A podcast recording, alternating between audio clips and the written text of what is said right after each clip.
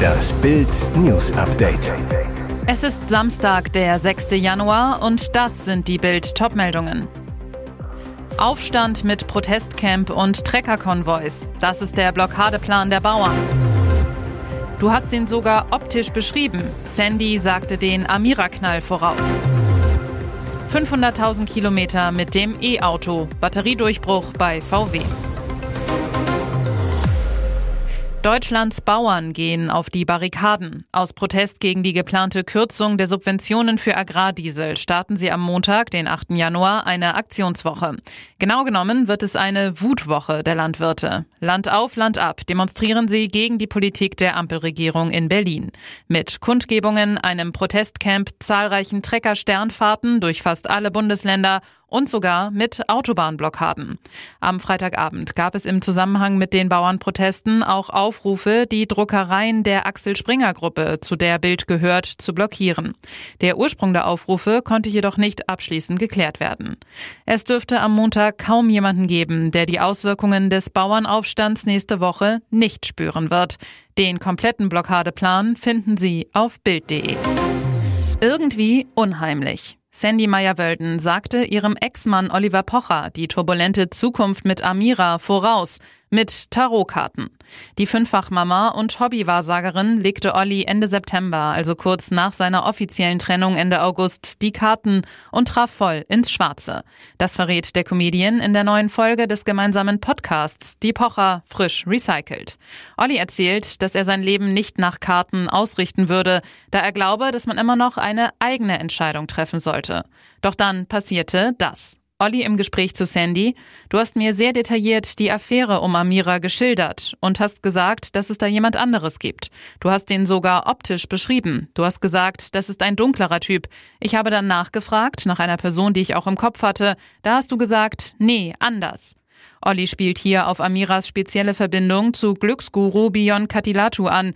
Beide dementieren eine intime Beziehung. Der gebürtige Hagener ist Kind indischer Einwanderer, machte sich in den vergangenen Jahren als Achtsamkeitscoach einen Namen.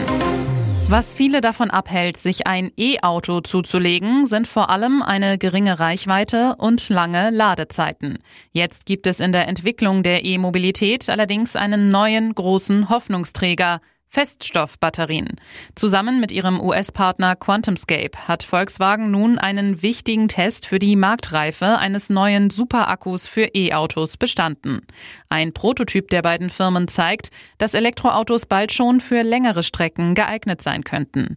Die Feststoffzelle gilt als bahnbrechende Technologie in der Batterieentwicklung. Dabei hat das US-Unternehmen QuantumScape einen wichtigen Meilenstein erreicht. Seine Feststoffzelle hat die notwendigen Anforderungen deutlich übertroffen und mehr als 1000 Ladezyklen erfolgreich absolviert. Das entspricht bei einem Elektroauto mit 500 bis 600 Kilometern Reichweite rein rechnerisch eine Fahrleistung von mehr als einer halben Million Kilometern. Und das Beste, die Zelle ist kaum gealtert und hatte am Ende des Tests immer noch 95 Prozent ihrer Kapazität. Schon in diesem Jahr soll es erste Pilotfahrzeuge mit der neuen Batterie geben. Bis Ende 2025 soll die Zahl konstant erhöht und an der Serienreife gearbeitet werden. Und jetzt weitere wichtige Meldungen des Tages vom Bild Newsdesk. Erst kam die Flut, jetzt der Frost. Mit dem bevorstehenden Wetterwechsel droht in den Hochwassergebieten die nächste Katastrophe. Besonders dramatisch wird es die Hausbesitzer treffen, in deren Zuhause jetzt noch Wasser steht. Frost ist viel schlimmer als Feuchtigkeit. Wenn das Wasser gefriert, dann dehnt es sich aus. Das ist eine Katastrophe, erklärt Hans Lüder Behrens von der Freiwilligen Feuerwehr Timmersloh. Das kann zu geplatzten Leitungen, Rissen im durchfeuchteten Mauerwerk und im schlimmsten Fall zu schweren Statikproblemen führen. In den betroffenen Gebieten arbeitet die Feuerwehr daran, die Häuser so schnell wie möglich wieder begehbar zu machen. Da der Frost jetzt vor der Tür steht, zählt jede Stunde. Wenn es friert, dann wird's hart und dann können wir nichts mehr machen. Das Wichtigste bei eisigen Temperaturen, den Frost nicht in das Gebäude eindringen lassen. Von außen können Betroffene das Haus mit Stroh und Heuballen schützen, ansonsten würden sich auch Wärmedämmplatten aus dem Baumarkt eignen. Wer unsicher ist, ob Handlungsbedarf besteht, etwa weil der Keller schon ausgepumpt ist, kann das überprüfen. Ein feuchte Messgerät aus dem Baumarkt hilft zu erkennen, ob es sich um eine normale oder zu hohe Feuchte handelt. Kann man von innen etwas tun? Am besten die Heizung laufen lassen. Wenn das nicht geht, weil beispielsweise der Strom abgeschaltet ist, dann mit dem Kamin heizen oder ein Notstromaggregat nutzen, um Wärme zu erzeugen. Schaumteppiche an der Nordsee sind eigentlich nicht ungewöhnlich. Gefährlich wird's jedoch, wenn sich Chemikalien in ihnen konzentrieren. Diese Angst macht sich gerade unter unseren Nachbarn in den Niederlanden und in Dänemark breit. Beide Länder warnen vor dem Schwimmen in der Nordsee. Auch die deutschen Behörden sind in Alarmbereitschaft. Hintergrund, das niederländische Gesundheitsinstitut RIVM hatte an mehreren beliebten Urlaubsorten erhöhte PFAS-Konzentrationen im Schaum festgestellt. Hinter den vier Buchstaben PFAS verbergen sich industriell produzierte Chemikalien, die Wasser, Fett und Schmutz abweisend sind. Sie werden fast überall eingesetzt, in Regenjacken und Pfannen, aber auch in Kosmetik und Verpackung. Problem, sie können weder durch Wasser noch durch Licht oder Bakterien zeitnah abgebaut werden. Und das wird wiederum gefährlich für Mensch und Tier.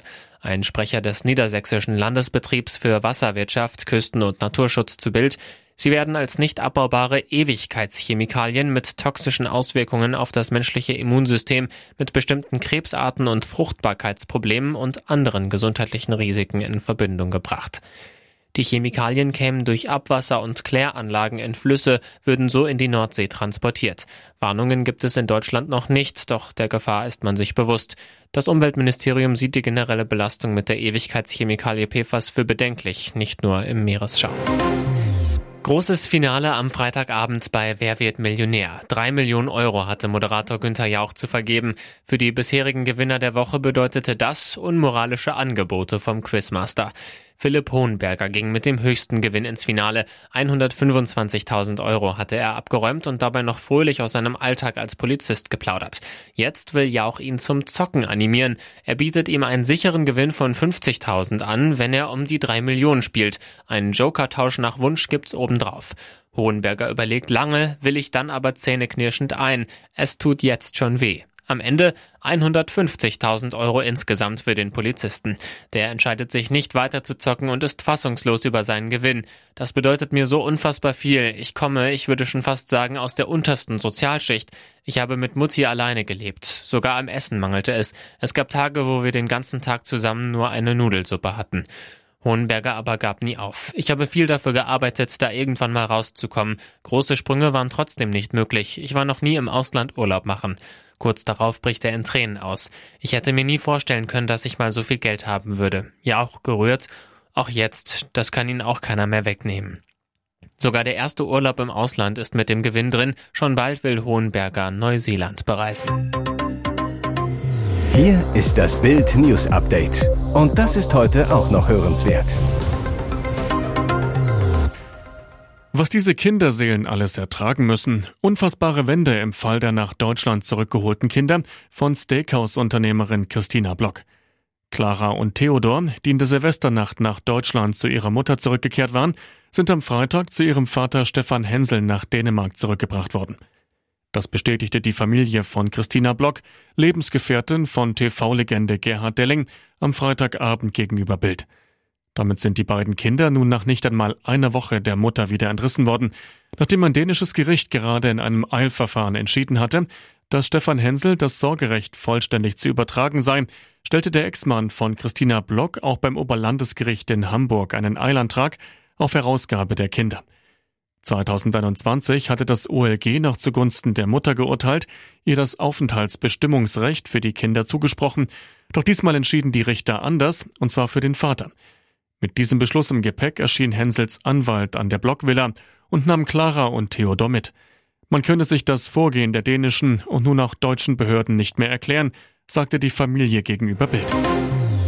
Die gefährlichen Terror-Tatschiken versetzten Deutschland und Österreich zu Weihnachten und Silvester in Schrecken. Schwer bewaffnete Polizisten sicherten die Innenstädte. Jetzt wird klar, Köln und Wien standen offenbar kurz vor verheerenden Anschlägen. Das geht aus dem Antrag auf Sicherungsgewahrsam gegen die Islamisten hervor, den Bild einsehen konnte. Darin steht, dass die Terroristen des Islamischen Staates in der Provinz Khorasan eine Weihnachtsveranstaltung mit hochrangigen Politikern angreifen wollten und planten an Silvester am Kölner Dom viele Menschen vermutlich mit einem Bombenauto zu töten. Ob ein weiterer Anschlag in Madrid stattfinden sollte, ist nicht genau klar.